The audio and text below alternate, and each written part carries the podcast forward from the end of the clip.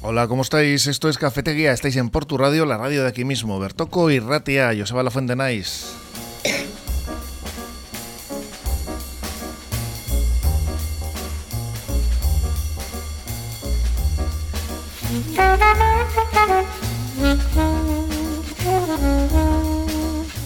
Siempre en la técnica tenemos a Josu García y en la producción a Marian Cañivano, a la que saludamos ya con los temas preparados para hoy. Hola Marian. Hola Joseba. Eh, para empezar hoy, eh, comentando que la Policía Municipal de Portugalete ha localizado ya e imputado al individuo que se dedicaba a pinchar las ruedas eh, mientras iba grabando por las calles de la villa. Lo que no sé si se sabe es si ese vídeo es actual o es de hace tiempo. Pues no, no tenemos información Mm. sobre, sobre, eso- sobre ese dato, pero bueno, ya ha sido identificado, ya ha sido imputado y bueno, pues ahora en manos de la justicia está, está el tema. Pero bueno, por lo menos ayer eh, hablábamos de, de esta noticia y no sabíamos, Mm. no teníamos más datos. Eh, pueden estar tranquilos ya los coches. En principio, con él. No sabemos si hay más gente que se va, va a tener efecto Mm, Los coches no sé, pero los dueños desde luego tranquilos. Sí, también, también. y de Portugalete a Santurchi, donde el Centro de Formación Profesional San Jorge eh, ha inaugurado la primera infraestructura capaz de producir hidrógeno verde a partir del agua. Para ello se va a utilizar equipamiento fotovoltaico perdón, y eólico eh, con el que ya cuentan las instalaciones del centro. Una buena noticia también para la ACB de Sestao, después de que la Unión Europea haya aprobado definitivamente las ayudas de casi 500 millones de euros eh, en el 2025. También, gracias al hidrógeno, se van a convertir en la primera acería del mundo sin emisiones. Ahora lo que hace falta- hace falta es que les entre trabajo.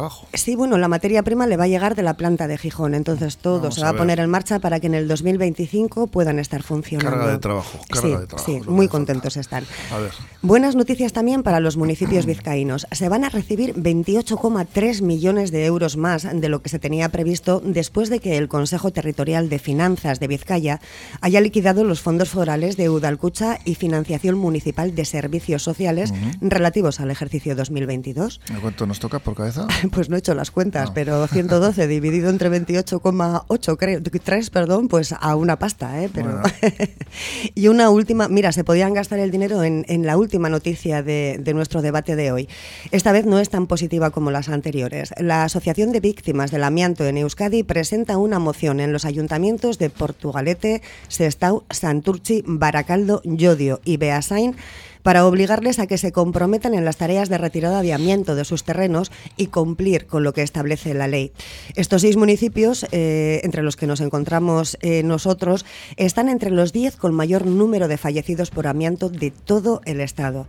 No es broma el tema. Advierten desde la asociación que para no tener que lamentar en un futuro nuevas muertes, pues hay que actuar ahora y trabajar ahora. Ya hablamos con el presidente no hace mucho y ya nos, pues, nos eh, explicó que teníamos un cuadro bastante grave en este asunto y anunciaba una segunda ola de amianto. Sí, lo que pasa que bueno, los efectos no se notan ahora, se notan Claro. dentro de unos años, Eso es. entonces hay que hay que actuar ahora, Joseba.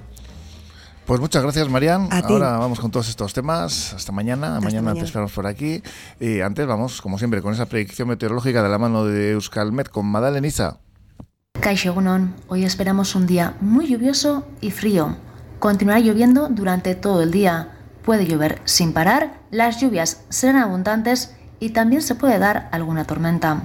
Además, hoy notaremos una importante bajada de las temperaturas. Las máximas se quedarán en torno a los 9 grados y el viento que soplará del norte acentuará la sensación de frío. Es decir, hoy el día será invernal y estará marcado por las precipitaciones. Mañana viernes, aunque se mantienen las temperaturas frías, el sol irá ganando protagonismo. Todavía de madrugada seguirá lloviendo, pero pronto remitirá y durante la mañana las nubes tenderán a desaparecer bastante rápido, de modo que predominarán los amplios claros. Entrará también el viento del sur y junto con el sol puede ayudar a que suban las temperaturas máximas, que pueden alcanzar los 12 grados. Es decir, este episodio de lluvias durará poco y mañana durante gran parte del día el ambiente será soleado.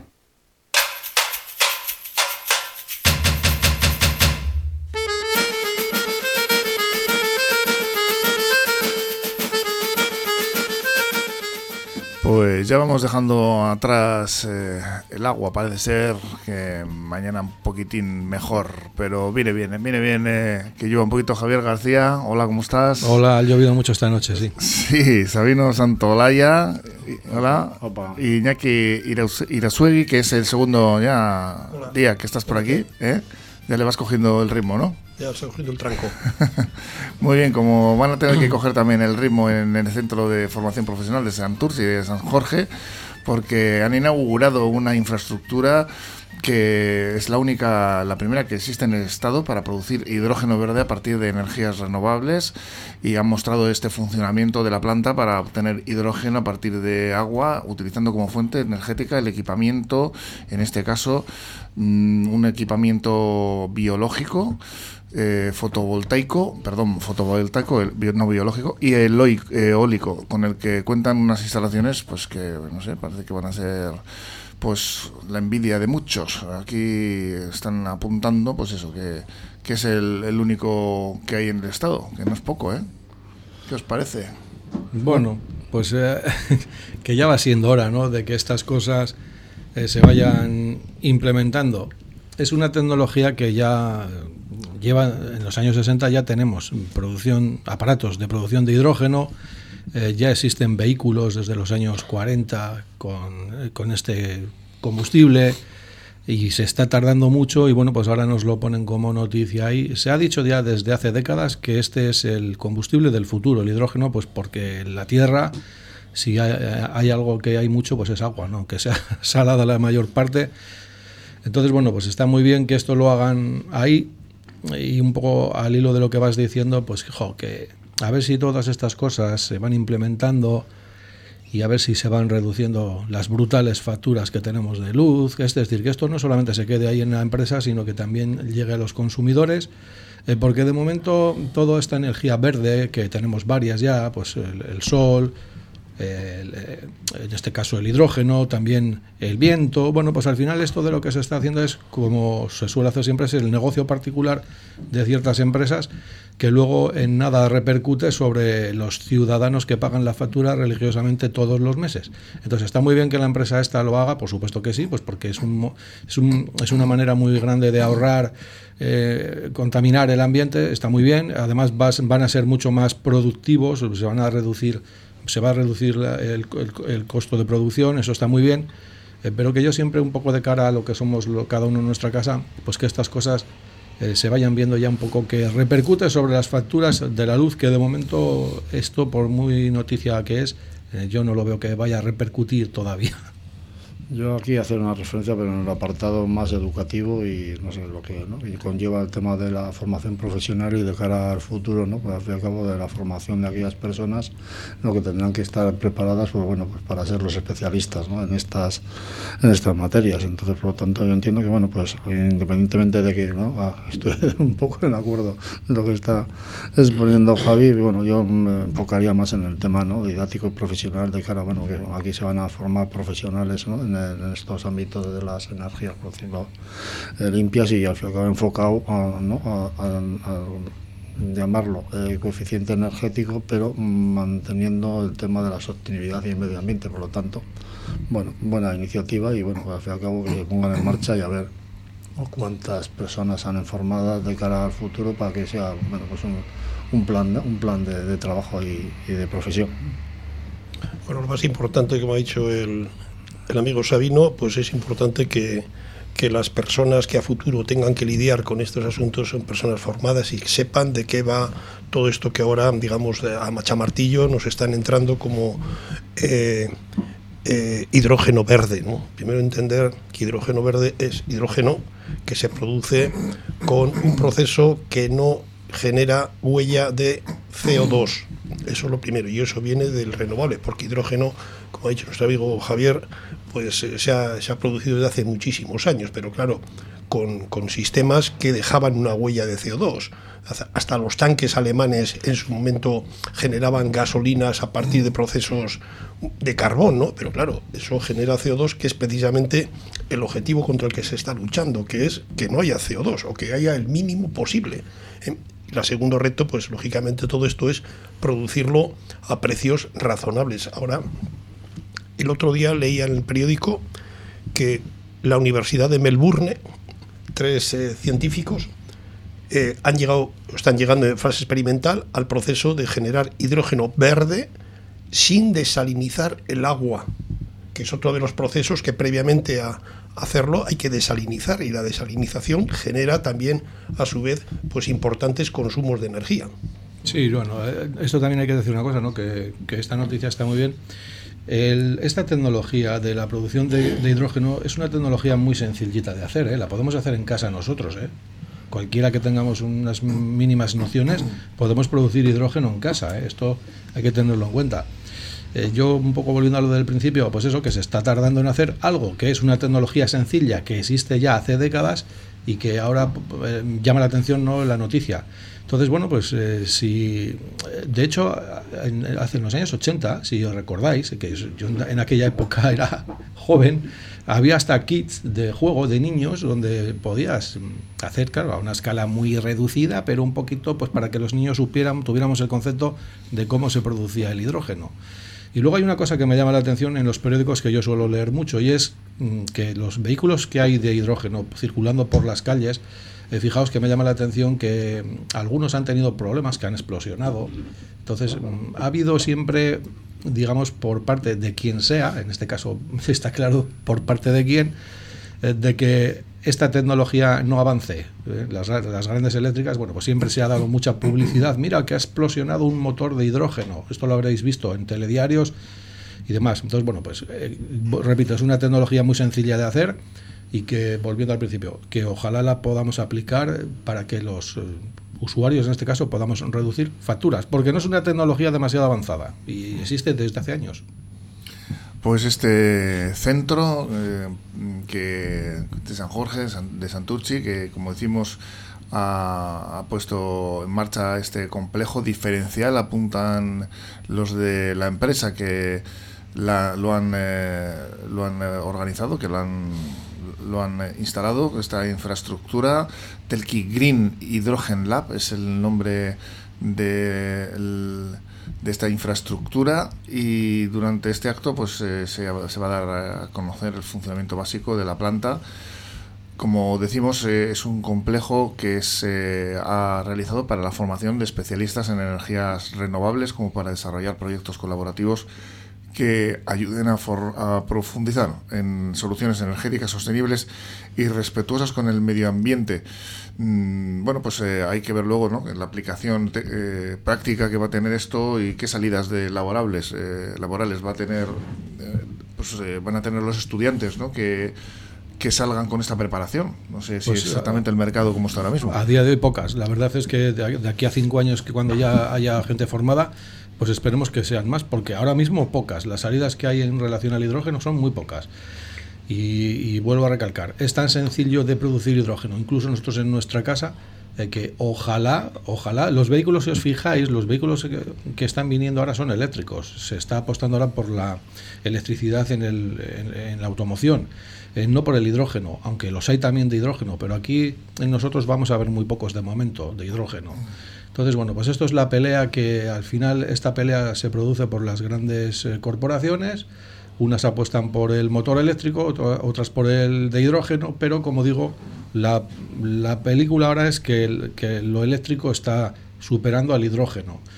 Y bueno, pues el hidrógeno es muy interesante, está claro. Entonces, pues bueno, vamos a ver. De momento no hay gran cosa de hidrógeno aquí. Aquí no tenemos apenas. Bueno, eh, no, hay, no hay gran cosa, pero lógicamente al final tenemos que apostar por porque eso sea así, ¿no? Tú has dicho antes que, que hidrógeno sale del agua y agua hay de lo que más en la tierra, ¿no? Claro. La otra realidad es que cuando se implementen eh, eh, hidrógeno en diferentes eh, dispositivos, sean coches o sea cualquier otro sistema de generación, pues hay una realidad que es que habrá que establecer unas normativas muy concretas porque el oxígeno, el hidrógeno, perdón, es un gas que tiene que llevarse un poco presurizado, realmente si queremos que tenga una densidad de energía suficiente, ¿no? Y, por ejemplo, cuando se instalen coches habrá que ver dónde se ubican esos depósitos para que en caso de una colisión, pues eso no estalle, porque eso va a bastantes kilos de presión, ¿no? Y entonces, claro, ya tener un accidente es grave si encima del accidente pues el golpe llega a la, al depósito y el depósito estalla, pues la avería puede ser Se ubican en, Tremenda. en el mismo sitio que las placas de los coches eléctricos, las baterías, a la parte de abajo a la zona de atrás. Ahí es donde van los depósitos de hidrógeno de los vehículos que hay ahora mismo. Entonces, bueno, pues sí que es cierto. Pero bueno, que también se han dado casos de de recargando hidrógeno en gasolineras que habréis visto y, y- y coches que estallan, que estas noticias sí que abundan, ¿no? Por, por lo que os digo, pues porque hay una tendencia, es que claro, producir hidrógeno no es caro. Entonces, claro, los que se dedican a, comercializar la electricidad, que podemos aquí nombrar las cuatro o cinco empresas que tenemos aquí, eh, pues no les gusta demasiado el hidrógeno. Apuestan más por la energía eólica y poner los molinos, o apuestan más por las energías eh, solares, pero claro, al final eh, las facturas a nosotros eso no nos está reportando nada. Algo sí nos ha reportado la- en la factura, que es quizá lo que a los oyentes más les interese con el tema de que ha habido mucho viento este invierno y sí que se ha reducido un poquito la factura, pero en definitiva quienes están aquí controlando todo son las grandes corporaciones. Y luego, pues que producir hidrógeno en casa con un simple aparato se puede hacer. ¿eh? Existen ya, eh, en tu casa puedes tener un aparato y producir hidrógeno. Pero claro, la peligrosidad de eso todavía no estamos en eso, estamos muy lejos de, de llegar a que eso se implemente. Pero yo puedo tener, si yo tengo un local, puedo tener un aparato que me produzca el hidrógeno para producir energía. Eh, pero estamos muy lejos de eso y yo creo que eso no lo vamos a ver. Bueno, aunque estemos un poco lejos, yo creo que bueno, siempre es bueno ¿no? ir poniendo los, los, peldaños para lle- llegar a, la, a la cima. Y entonces, bajo ese punto de vista, yo creo que también habría que hacer el análisis. ¿no? Se inicia un camino largo, mm, pues algunas veces de dudosa implementación, pero bueno, el intentar buscar, fin cabo, alternativas ¿no? que lleven como fin el mantenimiento, la menos agresividad al medio ambiente y una energía sostenible, yo en esa faceta me quedo. Lo otro, la verdad, pues bueno, pues inseguridades, dudas, eh, intereses, pues la verdad que, bueno, eh, ahí, ahí van a estar, ¿no? Entonces, bueno, veremos a ver cómo, qué devenir, ¿no? De los acontecimientos iba esta iniciativa que yo en principio iba- me quedo por lo, por lo bueno, ¿no? independientemente de no sé cuántos trabajadores y trabajadoras pueden verse ¿no? en su momento, bueno, en este caso estudiantes o, o personas que se van, ¿no? vayan a formar, pues qué capacidad de salida profesional pueden tener a, ¿no? a, corto, a corto plazo. Sí, aquí la diferencia parece ser que es eh, la obtención del hidrógeno, que no genere huella de carbono, que no se realice con hidrocarburos, sino a partir de la electrolisis del agua, separando el hidrógeno del oxígeno usando electricidad de paneles solares, turbinas eólicas, otro tipo de energías, ¿no? Así es, así es. De todas maneras, en la noticia que leí el otro día me llamaba la atención que alguien se había atrevido eh, a decir que primero hay que producir hidrógeno, pero a unos costes razonables, y fijaba el umbral de esa razonabilidad en 1,87 euros por kilo de hidrógeno. Actualmente el hidrógeno que se está fabricando puede estar tres o cuatro veces superior a este valor. Con lo cual queda mucho camino por recorrer. Bastante, bastante. Y sobre todo en, en capacidad de producir hidrógeno en las cantidades que se van a demandar como sustitutivo de los actuales, digamos, combustibles. Ujú. Pues vamos a ver si se van dando pasos en este sentido. Por lo menos ayer en Santurchi, como decíamos, se inauguró este centro integrado de formación profesional que bueno, han denominado Telki Green Hydrogen Lab. Esto en inglés todo, todo queda más bonito, ¿no? Y a ver, a ver si estos mm, estudiantes pueden salir eh, luego bien preparados para un pues eso, un mercado laboral que exista, ¿no? Que no sea el futuro que nunca llega, ¿no? Porque parece que esta energía es la energía del futuro, se viene diciendo mucho tiempo, pero están hablando de 2050 en algunos casos para que represente un porcentaje importante de la demanda de energía para esa, ese objetivo de reducir las emisiones. O sea que esperemos que no nos lo... Está tardando en llegar. Eh, sí, querías apuntar... Sí, un comentario. En Francia, por ejemplo, que sabemos que tiene muchas energías, plantas de energía nuclear, una de las eh, vías que está buscando y obteniendo para, para conseguir eh, hidrógeno verde es producirlo a partir de energía atómica. O nuclear. Pues fíjate, lo llevamos, lo llevamos claro. ¿Eh? Esa es una de las variables. si esa es la solución, ¿no? Bueno, pues, una solución que está apuntando los franceses, ¿no? decir, madre mía. Otra cosa es que los residuos nucleares, si se va a producir eso, luego qué hacemos con ellos. Que lo tiramos al espacio, o cómo vamos a hacer. y se lo mandamos a los extraterrestres. Sí, Mandamos al cementerio ese famoso aquí en montar ahí. Sí, ¿no? En, el Cabril, por ahí. Pues continuamos hablando de hidrógeno. El, eh, bueno, ya hemos hablado de hidrógeno, perdón, bastante. donde también están contentos es en los ayuntamientos vizcaínos. ¿eh? Este, esta inauguración del centro profesional les, lógicamente eh, ha llenado de alegría. Vamos a ver si eso tiene una, como decimos, continuidad.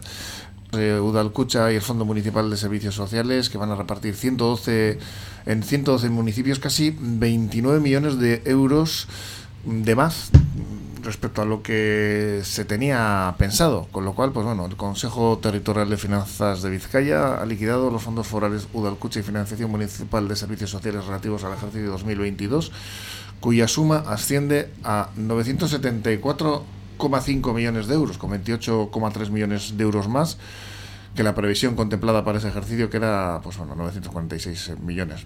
Bueno, pues una buena noticia y, y un dinero que esperemos que se utilice bien, ¿no? Bueno, siguiendo los mensajes de, los criterios para gastar este dinero, pues hombre, todo se apuesta por, por el cuidado, a los cuidados de larga duración, la digitalización, la movilidad sostenible, el medio ambiente. Es decir, bueno, pues que si esas directrices eh, estaban en vigor pues hace seis, ocho meses, pues este plus de, de ingresos pues que vaya orientado en esas líneas o en otra que no estaba diagnosticada, pero que sea muy interesante. ¿no? Lo importante, yo creo que aparte que el dinero venga, que el dinero se gaste bien. También ayer, que lo hemos dicho, en el centro de San Jorge de Santurchi estuvo Joaquín Vidarrats y Nicolás Agarsasu, que son directores de Organización y Planificación del Gobierno Vasco. Aquí enseguida pues todo el mundo sale en la foto, ¿no? Como diciendo, bueno, esto va a ser buenísimo. Antes preguntaba Joseba que a cuánto tocamos por barba, ¿no? Que es importante. Bueno, pues que tocamos a unos 200.000 euros por barba, que como bien dice Iñaki, pues va a ir un poco para esto y para otras cosas, ¿no? Entonces, bueno, esto es muy amplio, ¿no? pero a ti si te dan los 200.000 euros, ¿te los quedas? O... Hombre, eh, pero que te quiero decir que 200.000 euros mm, con los presupuestos que se manejan en cualquier municipio medio aquí, pues tampoco es una gran cosa, ¿eh? No, no vayamos a pensar que esto es... Pero bueno, bienvenido sea. Y, y, sí que hay que recalcar una cosa, que esto sale todo de presupuestos, ¿eh? de aquí, de presupuestos de aquí. Así que sí que, como decís, esto hay que gastarlo bien, ¿eh? Porque, porque, porque nos cuesta, ¿eh? nos está costando mucho y más con las circunstancias que tenemos, estamos pagando impuestos para que esto ahora, eh, pues bueno, pues el reparto, al final esto lo que, lo que es es lo que hemos visto en los años anteriores. Los municipios que mejor van, eh, pues contribuyen para los que peor van. Oye, está muy bien, está muy bien eso, pero más de ahí pues no lo veo. Son mil millones al fin y al cabo lo que, lo que estamos hablando aquí.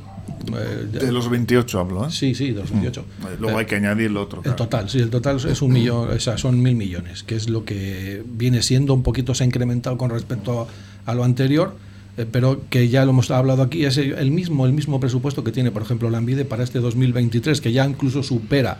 Entonces, eh, pues ahí estamos. Eh, esto se sigue, eh, se sigue incrementando, pero como repito, esto va de presupuestos. No es como el ANVIDE que viene de presupuestos europeos. De esto de lo que estamos hablando son presupuestos de aquí, que hay una diferencia. Sí, hacer una referencia que vamos, estamos hablando de dinero, pero es dinero de todos y todas. ¿no? es que ha venido del cielo. Al fin y al cabo, la, las recaudaciones están ahí y, bueno, y, los datos también, ¿no? De, cómo pues, bueno, que se van recaudando pues ¿no? un tanto por ciento mucho más a través de los impuestos pues por la ¿no? cómo va la marcha de la economía cómo está el crecimiento de la vida el IVA todas esas ¿no? facetas que al fin y al cabo confluyen ¿no? en los incrementos de las recaudaciones y bueno en este caso pues, bueno pues hay una ampliación de 28 millones todo todo lo que sea para distribuir y bien enfocado y bien invertido, pues bienvenido sea, pero vamos, que sepamos de que estamos hablando de cuestiones de que entre todos y todas, los ciudadanos de este país o de Euskadi, somos los que ¿no? estamos eh, al fin y al cabo aportando nuestro granito de arena, pues bueno, para que en estos momentos que hay un superávit, que tienen unos superávit con el ejercicio del 2022, pues bueno, se destine, pues al fin y al cabo, pues a aquellas necesidades que tengan ¿no? pues la ciudadanía hoy en día en los diferentes municipios. Bueno, pues eran 28 millones, pero no se nos olvide que es un 3% ¿eh? de lo que teníamos previsto gastar, ¿no? Como he dicho antes, lo, importante, lo importante es gastarlo bien, ¿no? Y los criterios de, reparto de ese plus de, de, ingresos, pues también están fijados, ¿no? No sé con qué grado de, de precisión, pero el tema poblacional, el porcentaje, de, el porcentaje de paro, que pueden tener, pues son criterios que de alguna forma ponderan en el reparto este de estos 28 millones. Pues al final de eso se trata, ¿no? De que ese dinero luego pues valga para aumentar todas las eh, mm, fin, adjudicaciones de dinero que se realizan para diversos ámbitos y que, que luego no, no digamos que no que, no nos llega, ¿no? Dinero paliativo, como yo llamo, que está bien, ¿eh? eh pero bueno, a ver si, como hemos eh, dado la primera noticia del hidrógeno, a ver si las empresas y a ver si aquí eh, las cosas que también vamos a hablar ahora de Arcelor, a ver si esto sirve para los problemas que siempre decimos, ¿no? Los problemas estructurales que estos este, este, pequeño este, este mero marketing, estos medios paliativos, que es de lo que estamos hablando ahora, a mi modo de ver, eh, pues bueno, eso más otras cosas tenemos que intentar que la, que, la situación mejore, porque eh, si volvemos al tema industrial, pues hemos caído mucho en los últimos cuatro años. Hemos caído mucho en la producción industrial. Y yo es un sector que a mí particularmente pues me duele mucho, porque yo vengo de ahí. Entonces, como no seamos capaces de que el sector industrial tire adelante, que ahora vamos a hablar de ello, eh, pues eh, medios paliativos está muy bien, o limosnas, como decía Sabino el otro día con el tema de los 200 euros.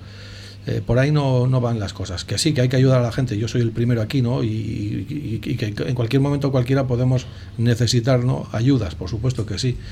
pero hombre, hay que intentar que la economía, sobre todo el sector industrial, tenga el protagonismo y el papel que debe tener porque aquí en Euskadi lamentablemente llevamos una racha muy mala y esto hay que tenerlo en cuenta. Pues vamos a hacer una pequeña parada aquí en Cafetería, en esta tertulia ciudadana en Portu Radio y volvemos enseguida. En el Bar Ferry de Portugalete triunfo seguro con sus pinchos de tortilla, pero de goleada con sus pinchos variados. Y los jueves, viernes, sábados y domingos, pinchos morunos de cordero para tirar cohetes. Bar Ferry en Poeta 10 Gaviño 4 junto a la iglesia de Nazaret. ¡Aupa Portu! Fernando Soriano y Estela González, abogados. Herencias, matrimonios, divorcios, civil y mercantil. Fernando Soriano y Estela González, abogados. A tu servicio en la calle Carlos VII, número 3, segundo centro, en Portugalete, junto a la Seguridad Social. Teléfonos 94 495 0849 94 495 0849.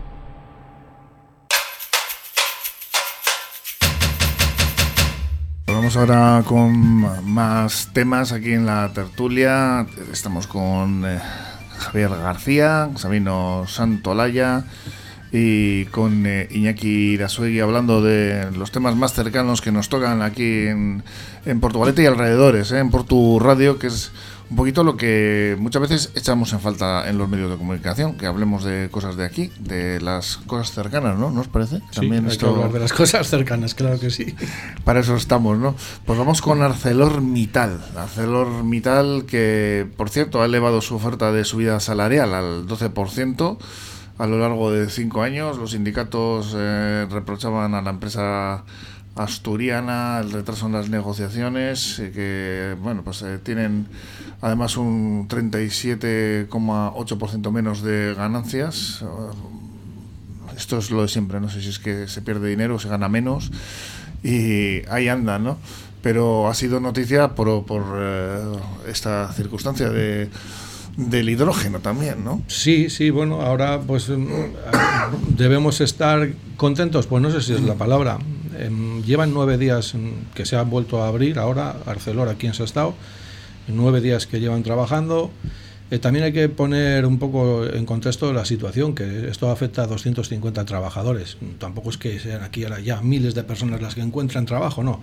Aquí lo que es ahora, hay, ahora mismo son 250 trabajadores. Y a mí me, me gusta, ¿no? Eh, yo, pues, yo paseo por aquí mucho, por el mm. paseo que tantas veces hemos hablado, y cuando tú llegas allí a Arcelor, ves que efectivamente está otra vez en funcionamiento, pero no está a pleno rendimiento, que también hay que destacarlo. ¿eh? La ACB de ese estado, que abre una fase ilusionante, por lo que dicen ellos, tras ese sí de Europa, el hidrógeno de, de ArcelorMittal, la plantilla de esta acería que recibe con agrado esa financiación europea al proyecto de descarbonización del gigante siderúrgico, pero eso, ¿no? Lo que están pidiendo es una continuidad hasta 2025 porque desde Bruselas pues hay un paquete de ayudas millonario, pero vamos a ver, ¿no? Si esto eh, la, conversión, eh, además, es el colofón de la ACB de ese estado en la primera acería del mundo sin emisiones. Bueno, yo diré que, que todo esto que se, que, se quiere hacer de la descarbonización está muy bien, eh, pero volvemos al tema estructural. ¿Quiénes producen este mismo acero que nosotros aquí? China, por tanto, pues ya está. ¿Qué, ¿qué, está ocurriendo ahora? pues está ocurriendo como ocurrió en la naval, que yo ya dije en su día, yo en el año 2008 ya decía que la naval se iba a cerrar. Y la gente, no, no, yo, trabajaba ahí, entonces yo mejor que nadie sabía los presupuestos que yo estaba en el departamento de presupuestos y veía, digo, oye, los chinos están tres veces dando menos presupuesto que nosotros, se van a llevar todo, así ha sido. ¿Qué pasa ahora con ArcelorMittal y con la producción de acero? Lo mismo. Lo mismo, ellos producen el acero ya más barato que nosotros. Y aquí en Euskadi eh, se han vendido herramientas a China, pues porque en el momento eh, determinado ha interesado vender las herramientas que aquí hemos eh, producido. Y entonces, ¿cómo vamos a competir si vendes las herramientas? Si yo tengo una llave inglesa y tú no la tienes, y tú no puedes apretar tornillos, pero yo te vendo a ti la llave inglesa, pues luego tú aprietas tornillos igual que yo. con, con el agravante de que ellos allí trabajan por nada. Eh, las condiciones laborales que, laborales que tiene allí son muy diferentes a las nuestras. Pero bueno, un poco volviendo a la noticia. Pues se está dando dinero, 400 y pico millones, para que eh, no se produzca a la atmósfera, pues para que la, producción de, acero en este caso eh, sea lo, más limpia posible, pero si nos fijamos en el coste total de lo que produce un chino y de lo que producimos nosotros aquí, no podemos competir y eso es así. Entonces esto es pan para hoy y hambre para mañana. Que nadie tenga duda de que esto va a ser muy difícil, la continuidad. Yo no la veo y yo vengo del sector y lo conozco. Yo no veo que vaya a haber continuidad, es mi opinión. Mm, bueno, yo en ese sentido no lo veo tan, tan negativo. Igual es que hoy tengo buen día.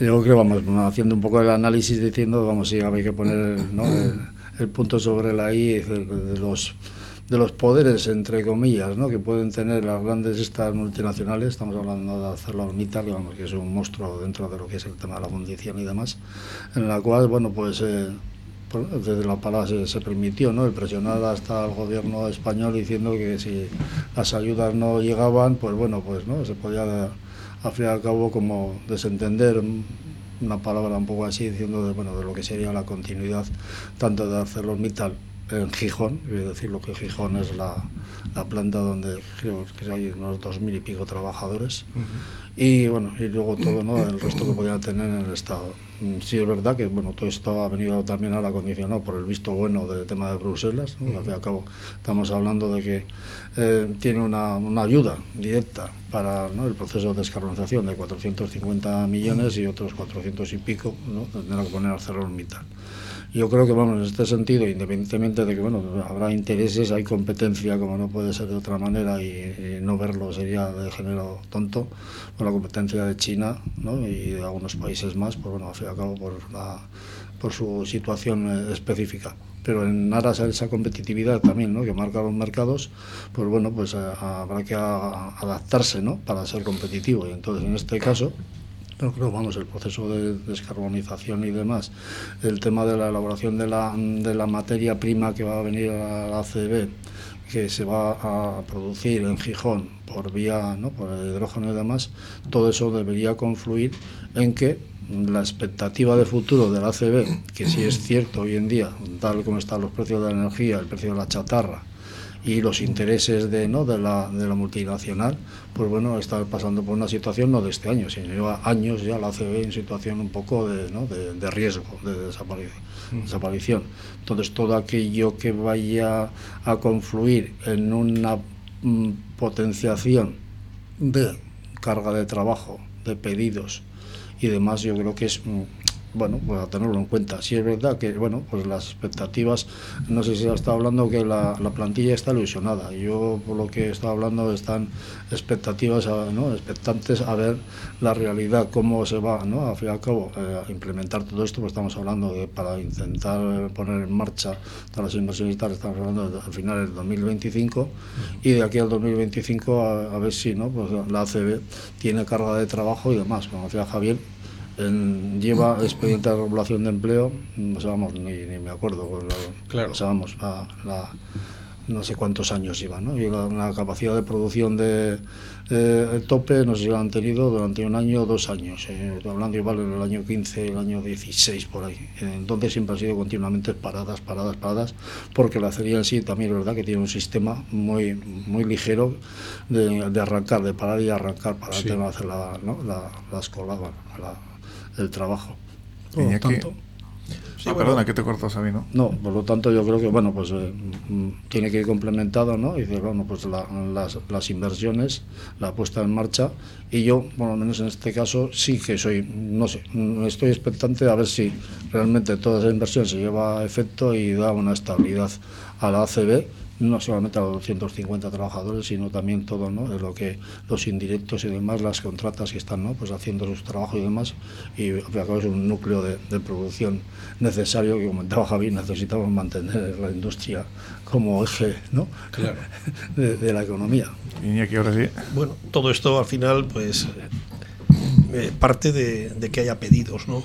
Y para, ser, para haya pedidos hay que ser competitivo en precio y fundamentalmente pues el acero que pueda producir la ACB pues va a derivar de dos cosas. Primero, es cuál es el coste eléctrico. Al fin y al cabo, la, la ACB funciona con, hasta ahora, con una chatarra que venía producida de donde sea o desmantelada de donde sea y eh, depende de la energía. Si la energía se dispara por razones las que hemos estado viviendo el último año, de que hoy valía 5 y mañana valía 8 y, poco menos que era impredecible cuál iba a ser el coste de mañana. Y segundo, si la materia prima viene de, de la ArcelorMittal Gijón, pues que esa, digamos, materia prima limpia, pues a qué precio se va a vender, porque eso va a ser un sumatorio más dentro de la cadena de precios que finalmente vas a vender. Y luego porque el mundo, pues yo lo percibo así, juega con unas reglas de juego muy diferentes. Estamos aquí en la vieja Europa hablando continuamente de huella de CO2, pero todavía por unos sitios en el mundo, pues se está produciendo cantidades masivas de energía a base de carbón. Y no digo de carbón del de mejor calidad, del de peor calidad. Entonces, claro, al final estamos metidos todos en una bolsa, que es el mundo, en los cuales un trocito del mundo se está rompiendo la cabeza para, para contaminarlo menos y otro lado del mundo, pues parece que eso le importa algo menos. Pero es que luego a la hora de comprar, compramos eh, bien o, estamos comprando precisamente esos productos que vienen fabricados de forma más barata y menos sostenible. Pues seguramente todo, todo es mejorable y bien, comprar bien es, es complicado, es complicado. al final si no hay, si el producto no tiene salida porque es más caro y los valores ecológicos eh, quedan en un segundo plano a la hora de, de comprar, en la cesta de la compra, vamos a decir, pues no, esto no, no tiene forma de, salir, ¿no? Este, este, este producto no, no, es, eh, no es que solo no sea rentable, sino es que no se va a vender. Así es. Eh, yo recuerdo que hace unos años, aunque yo no he trabajado en, la CB, he trabajado en la empresa que estaba al lado, en la naval, recuerdo cuando se traían cantidades masivas de chatarra, de desmantelamientos de plantas en la antigua Unión Soviética. Se trajeron. Y de hecho, en la entrada de, vehículos, de camiones eh, de la ACB, tuvieron que colocar un puente de detección de material radioactivo, porque se traía chatarra durante un tiempo vino chatarra que tenía pues, pues digamos eh, tintes radiactivos, ¿no? Iba mm. allí, eso fíjate consecuencias, ¿no? Eh, pero eh, el mundo en aquel momento, estoy hablando de 10, 12, 15 años, el mundo era así. No, no nos importaba casi nada todo el tema de que lo estamos eh, agrediendo, ¿no? Sin embargo, ahora pues nos hemos, vamos a decir, por razones ciertas, nos hemos hipersensibilizado y ahora pues queremos ser más verdes que, que las lechugas. Pero quizás porque el mismo mundo nos está obligando a despertar de un letargo, ¿no? Seguramente, seguramente, ¿no? Es decir, el mundo yo siempre lo veo de una forma un poco eh, cartesiana, geométrica diría, ¿no? Que es, el mundo tiene un tamaño y ese no crece y sin embargo, pues por la demanda que se está haciendo de energía, pues cada vez le, le agredimos por más sitios, sin pensar que el mundo también tiene sus limitaciones. Otros te decían, todo lo que le agredas al mundo, pues el sistema natural de regeneración que tiene el mundo, sea a través de los árboles, de, los bosques, tal, pues bueno, tiene un cierto grado de regeneración. Hoy estabas viendo que, que realmente ese sistema de regeneración que tiene el mundo de forma natural, pues no es suficiente y la prueba de ello es que se, se está creando ese desequilibrio de temperaturas que nos llevan a que los casquetes polares se deshagan, etc. etc. Sí, lo que nos estamos quedando también sin tiempo y nos queda por aquí un, tema más porque eh, la lista esa que hablábamos antes de ASBIAME, la Asociación de Víctimas del Amianto en Euskadi, pues eh, seis municipios vascos entre los diez primeros del estado con mayor número de fallecidos por amianto, un cupo vasco del que no se habla y el comunicado que nos han hecho llegar, pues precisamente así, así comienza, ¿no? Hablando de ello y desde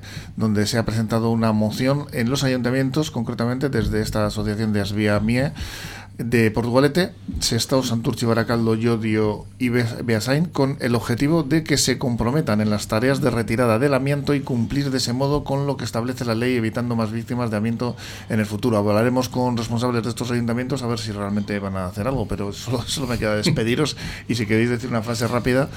Bueno, yo diré que, esto. que a ver si ya se hace un mapa de los eh, edificios públicos que todavía tienen amianto, a ver si se hace, que se quiere hacer y que veamos eh, qué nos va a repercutir eso, ¿no? Eh, porque el amianto ahí está, en, sitios privados también lo vemos por toda España puesto. Y hombre, esto ya sabemos que es malo para la salud, pues vamos a quitarlo, vamos a quitarlo y, no, vam- voy a- no lo volvamos a utilizar, ¿no? Entonces, pues a ver si da- damos pasos en ese sentido y limpiamos, porque la gente lo paga con la vida. A mí personalmente cuando vi la relación de municipios no me sorprendió, teniendo en cuenta que hemos vivido en una zona industrial, no se nos olvide aquellos achatarramientos masivos que se hacían justo ahí en la, en la, en la zona de la Iberia, en Santurce, en Erandio, en los cuales en aquellos años pues se hacía de una forma casi casi prehistórica, ¿no? En aquellos no sabíamos lo que era amianto, se incendiaba el combustible muchas veces que quedaba impregnado las estructuras, eh, la cantidad de pabellones que, que estaban construidos con, con material de uralita, incluso eh, yo he visto en, La Rioja, eh, Tenemos que cortar, Sabino. Yo simplemente decir que, bueno, pues oye, manos a la, a la obra, al fin y al cabo, bueno, pues no, no se va a poder solucionar aquellas víctimas que hemos eh, sufrido, ¿no? Eh, Muchas sufrido víctimas, sí. Muchas víctimas y al fin y al cabo ha sido al fin y al cabo por una dejación. Y enfermos que Sí, no, están- una, una dejación de aquellas medidas de, de seguridad necesarias. Hubo directrices diciendo y estudios en los años 60 de que el amianto había que quitar lo que mataba y no fue hasta el 2001 cuando por imposición de la Comunidad Europea pues España no permitió su uso. Hubo empresas aquí, por eso coincido con Iñaki, que sí, ¿no? al fin y al cabo tuvieron algo que ver en esta, esta situación. Y digo, bueno, pues todos aquellos compañeros eh, que trabajaron tanto en la, en, en la CAP, la que trabajaron parte en la, en la naval, parte en el tema de las fundaciones, en Montero, General en- Eléctrica. KF, etc, etc, que en su momento, pues bueno, pues yo creo que hubo una falta de prevención, ¿no? En tomar las medidas necesarias para, pues bueno, en sí, para no trabajar con aquel material y aun sabiendo de que había directrices de que aquello era negativo y nocivo para la salud, pues bueno, pues en algunos casos se miraba para otro lado. Desgraciadamente eso llevó a esos muertos y ahora lo que tenemos en los, en los municipios, pues eh, manos a la obra, ayuntamientos, hacerlo bien, con mucho cuidado para evitar riesgos. Volvemos otra vez a esa falta de equilibrio entre sostenibilidad y rentabilidad, ¿no? Pues gracias a todos, Javier García, Sabino Santolaya, Iñaki Suriegui y bueno, pues la próxima semana os esperamos aquí a, a los tres, eh, os convoco, Iñaki Irausu- Irasuegui, que lo he dicho mal, perdona, y hablamos más de, más de más temas locales y de todos estos eh, asuntos que algunos se nos, se nos quedan en el tintero. Es que casco. Gracias. Seguimos Gracias. Aquí con más eh, con más temas. Ahora vamos con una entrevista porque tenemos eh, un tema que nos interesa, ¿eh? porque nos gusta hablar de literatura, de cultura. Vamos con Unai Antolín Sáez, que nos presenta su libro. Copidenda, papelería, impresiones digitales en blanco y negro y a color, reproducción de planos y cartelería, encuadernaciones. Copidenda, en Portugalete a tu servicio, en María Díaz de Aro 9 y en calle Áraba 11 Bajo.